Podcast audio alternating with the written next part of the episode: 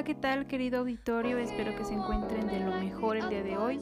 Sean bienvenidos a este su programa Física de las Radiaciones y Principios de Radiología con la Natalia. Muy bien, el día de hoy vamos a estar hablando eh, sobre generalidades de la física y conceptos muy básicos de radiología. La información está patrocinada por nuestro querido ingeniero Jorge Ulises Martínez Hernández, a quien por supuesto mandamos un gran saludo.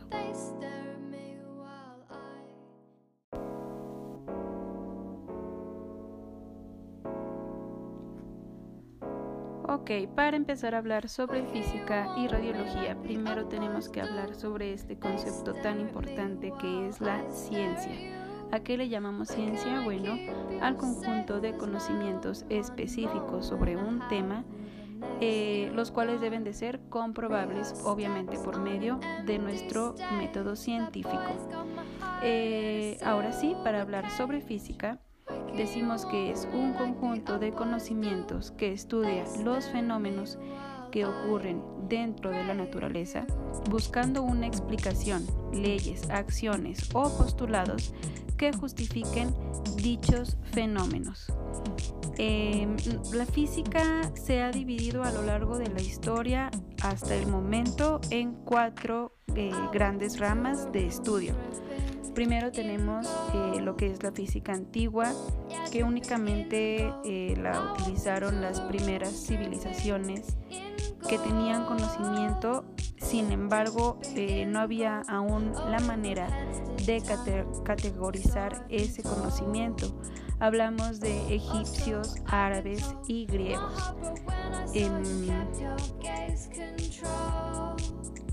bien, tenemos que la física clásica estudia aquellos fenómenos que ocurren a una velocidad relativamente corta eh, comparada con la velocidad de la luz.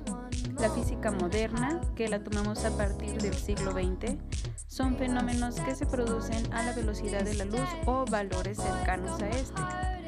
Por último tenemos la física contemporánea que estudia los fenómenos no lineales, la complejidad de la naturaleza, procesos fuera del equilibrio termodinámico y fenómenos que ocurren a nivel macroscópico, es decir, a una escala superior.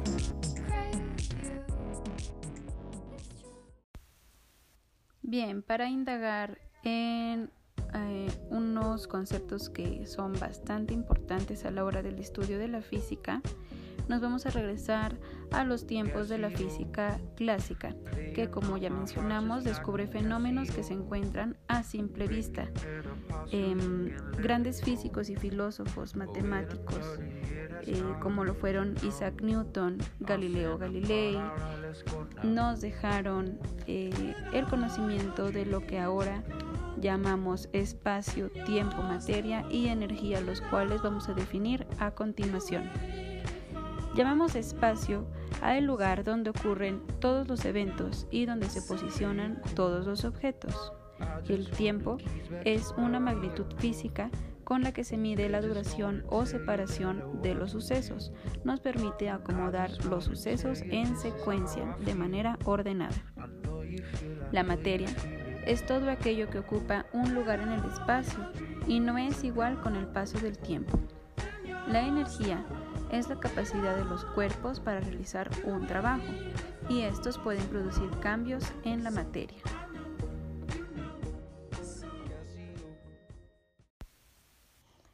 Me parece muy interesante cómo la curiosidad y la sed de información de estos grandes personajes de la física antigua mm, nos ha dejado tanto conocimiento, eh, tanta información más para por indagar, eh, que inmediatamente después de estos términos tan básicos podemos hablar ahora de lo que es la radiación. Bien, la radiación es la propagación de energía en forma de partículas u ondas. Eh, hay dos tipos de radiación, la ionizante y la no ionizante. La no ionizante tiene baja energía y eh, tiene un menor efecto biológico. En cambio, la radiación ionizante es el tipo de radiación que produce daño en la materia.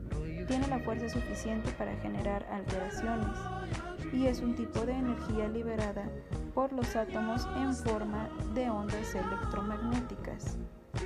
Dentro de esta energía, dentro de esta radiación, perdón, encontramos diferentes, diferentes tipos.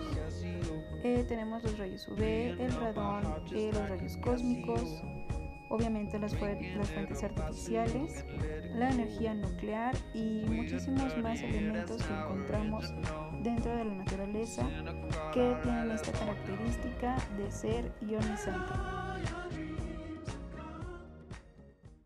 Para lograr entender mejor el concepto de la radiación ionizante, es necesario mencionar que son de tipo electromagnético y engloba radiaciones ópticas como las UV, espectro visible e infrarrojo, también los campos electromagnéticos como microondas y radiofrecuencias. Eh, llamamos a la ionización al exceso o falta de electrones respecto a una molécula neutra o átomo. Bien, ya que mencionamos átomo, vamos a definir un poquito eh, lo que es un átomo estable. Es cuando existe la misma cantidad de protones y electrones, es decir, si es neutral, su carga total es cero. Para hablar sobre las partículas, eh, mencionamos las partículas alfa, que son la capacidad limitada de penetración en la materia. Las partículas beta son algo más penetrantes que las partículas alfa. Las partículas gamma son el tipo de radiación más penetrante. Y los rayos X son de mayor penetración en la materia que los rayos beta y menor que los rayos gamma. Para entender un poquito estos conceptos, vamos a tratar de suponer la imagen de una mano. En esta mano eh, va a poder penetrar eh, desde los neutrones hasta los rayos gamma. Eh, las partículas alfa, después de suponer una mano, podríamos encontrar una placa de aluminio estas partículas alfa ya no llegan a, pasar a esa placa de aluminio. Después podríamos encontrar una placa de plomo por la cual atraviesan únicamente eh, los rayos X y los rayos gamma eh, se absorben hasta el tipo de material que este, ya, no, ya no lo absorbe, que sería el hormigón.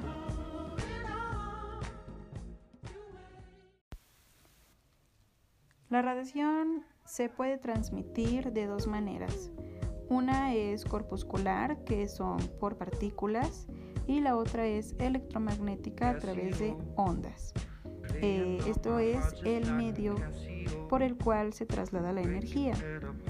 De esta manera entonces encontramos eh, que dentro de la naturaleza está la energía electromagnética y la corpuscular que se mueve a gran velocidad y debido a eso es peligrosa. También tenemos el efecto biológico que puede ser ionizante o no ionizante. Eh, como habíamos mencionado, la ionizante tiene la fuerza suficiente para arrancar electrones de un átomo y obviamente provocar algún tipo de daño o modificación en la materia. La, no ionizante eh, viene siendo la radiofrecuencia, infrarrojo, ultravioleta, efecto visual y microondas.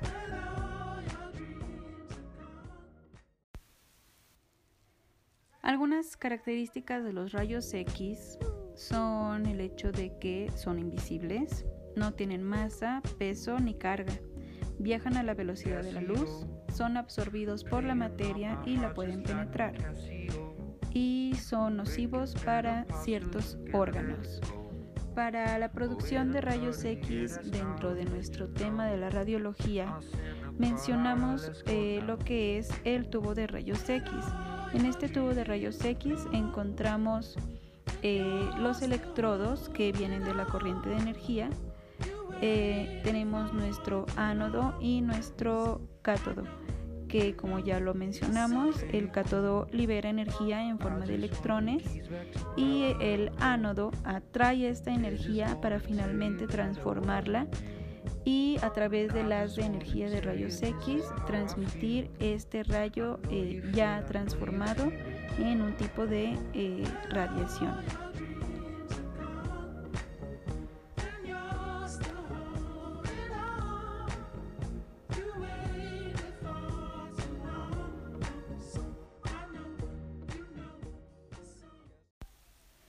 Es importante mencionar, eh, hablar, tener en consideración las regulaciones sobre protección radiológica, eh, quien eh, regula principalmente las acciones que se toman y que se deben llevar a cabo a la hora de hacer uso de la radiología? Bueno, principalmente tenemos a la International Commission on Radiological Protection. Eh, a continuación se encuentra nuestro gobierno federal. Después está la Comisión Nacional de Seguridad Nuclear y Salvaguardas, la cual vigila la aplicación de las normas de seguridad nuclear, radiográfica y física. A continuación está la Secretaría de Energía, autoriza la construcción de instalaciones radioactivas, expide licencias, aplica auditorías e impone sanciones. Eh, también encontramos a la Secretaría de Salud que no podemos dejar de lado, ya que regula el uso de la radioactividad con fines médicos, aplicación de rayos X para diagnóstico y tratamiento de enfermedades. De algún modo, la Secretaría de Trabajo y Previsión Social es parte de este esquema ya que vigila el buen estado de las instalaciones radioactivas, em, el entrenamiento del personal ocupacionalmente expuesto y el uso de equipos de seguridad. Tenemos también a la Secretaría de Comunicaciones y Transportes, la cual otorga licencias, permisos y placas que permiten el transporte seguro de material radioactivo. También encontramos al Servicio de Administración Tributaria, eh, que viene siendo la aduana, ya que exigen permisos para importación y exportación de fuentes de radiación ionizante y equipos de rayos X. Eh, hay muchas más dependencias que podemos incluir dentro de este esquema a la hora de hablar eh, de las regulaciones sobre la radiología. Mm, eh, dentro de todo esto, obviamente, encontramos nuestras normas oficiales mexicanas, las cuales con lujo de detalle nos explican eh, por qué y cómo debemos llevar a cabo ciertos procedimientos y qué tipo de precauciones se deben tener a la hora de realizar este tipo de procedimientos radiológicos.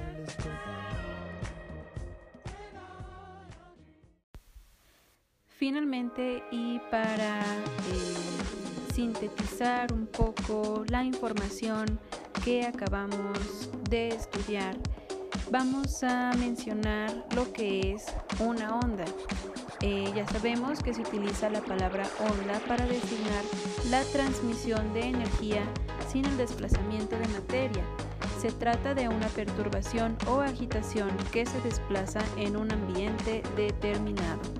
Las características de las ondas son longitud de onda, mide la distancia entre las oscilaciones.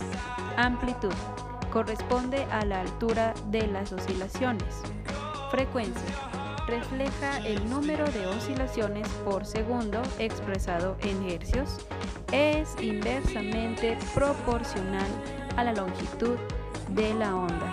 Agradezco muchísimo su, su, atención, espero que tengan un día, una noche, una mañana fabulosa y espero escucharlos pronto para continuar indagando sobre este maravilloso tema eh, que es la ciencia, la física, la radiología y cómo logramos englobar todos estos conceptos en un solo programa, en un solo esquema eh, para así hacer de nuestro conocimiento algo cada vez un poco más amplio. Agradezco su atención, espero que se encuentren muy bien. Hasta la próxima.